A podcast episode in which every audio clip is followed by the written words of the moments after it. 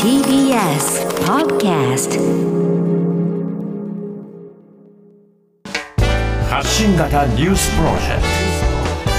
ト。荻上チキ。セッション。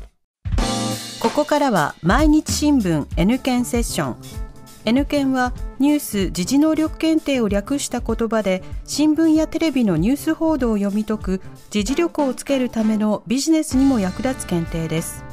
毎週月曜のこの時間はそんなニュース・時事能力検定。N 検を目指す方に時事力をつけていただくため一つの時事問題に関するテーマを取り上げ解説とクイズでリスナーの皆さんと学んでいきます。それでは今日取り上げるテーマはこちらです。東日本大震災からの復興未だ道半ば。2011年3月11日にマグニチュード9.0を記録した東日本大震災から今年で12年となりましたがこの地震で大きな被害を受けた岩手、宮城、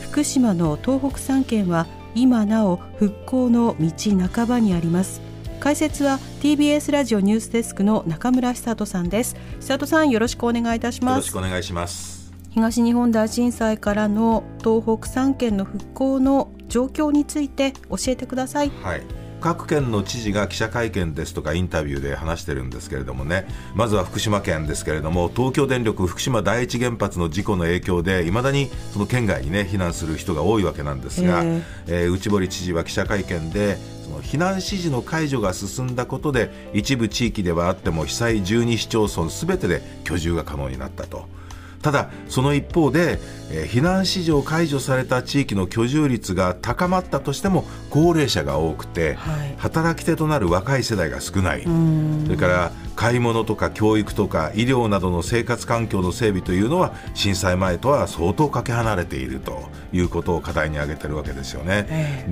で福島第一原発事故のね、えー、おかげでその溜まり続けている処理水っていうのありますよね。トリチウムを含んだ水がね、まだね。で、ね、その春から夏にかけて海洋放出するという方向で進められているわけですけれども、これとってその地元の理解を求めてやっていくんだというふうに東京電力国なんかは説明しているわけですけれども、ね、果たしてその理解っていうのはどういうことなんだということでね、い、え、ま、だにやっぱり地元がその納得してないと。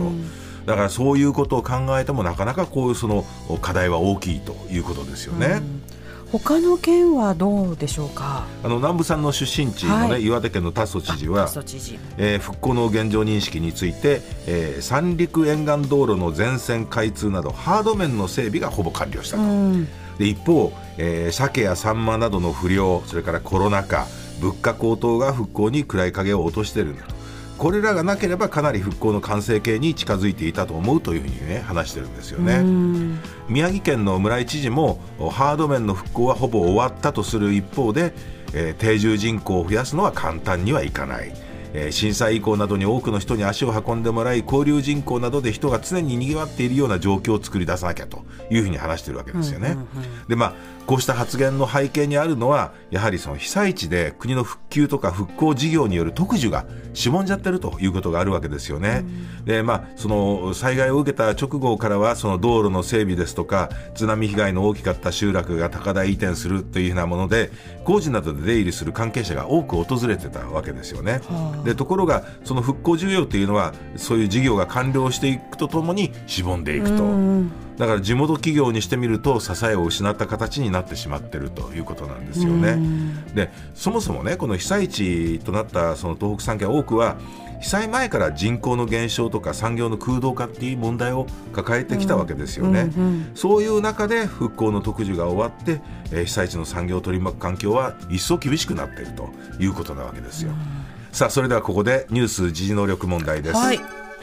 東日本大震災からの復興に関連して次に挙げる4つの説明のうち1つだけ正しいものがあります、はい、それはどれでしょうか？1被災地の鉄道はすべて運転を再開した。2原発事故で周辺に出された避難指示は帰還困難区域も含めすべて解除された。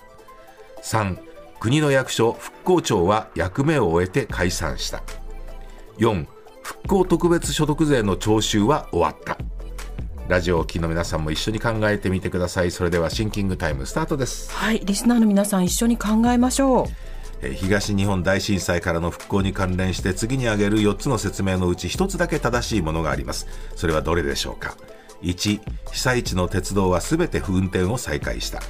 2原発事故で周辺に出された避難指示は帰還困難区域も含め全て解除された。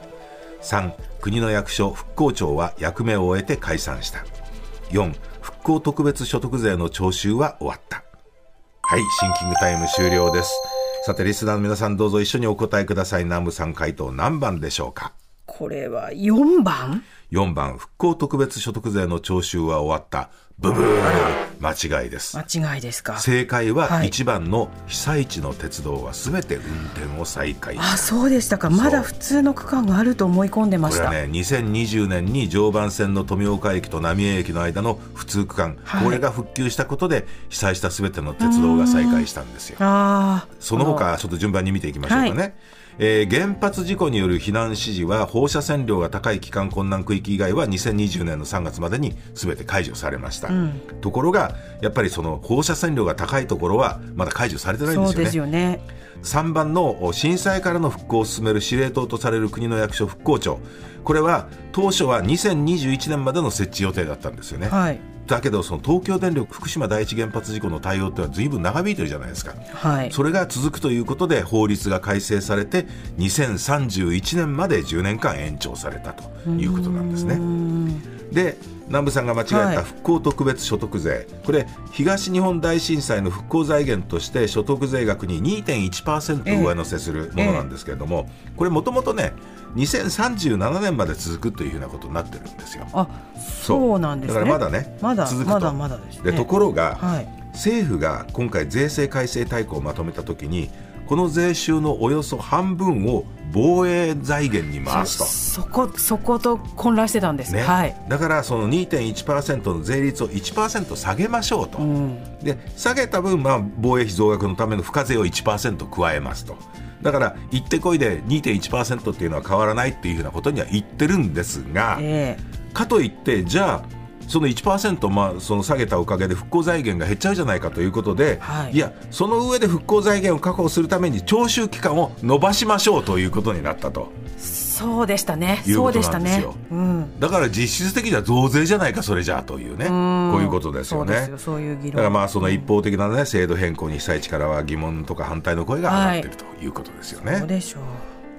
はい、久里さんありがとうございました。来週もよろしくお願いいたします。はい、お願いします。さあここでプレゼントのお知らせです。ニュース時事能力検定の公式テキスト基礎編と入門編をセットで5名の方にプレゼントします。おはがきの方宛先は郵便番号107-8066 TBS ラジオ荻上チキセッション。ニュース検定公式テキストプレゼントの係までです。メールの方は ss954-tbs.co.jp で受け付けています。あなたのおところお名前お電話番号をお忘れなく。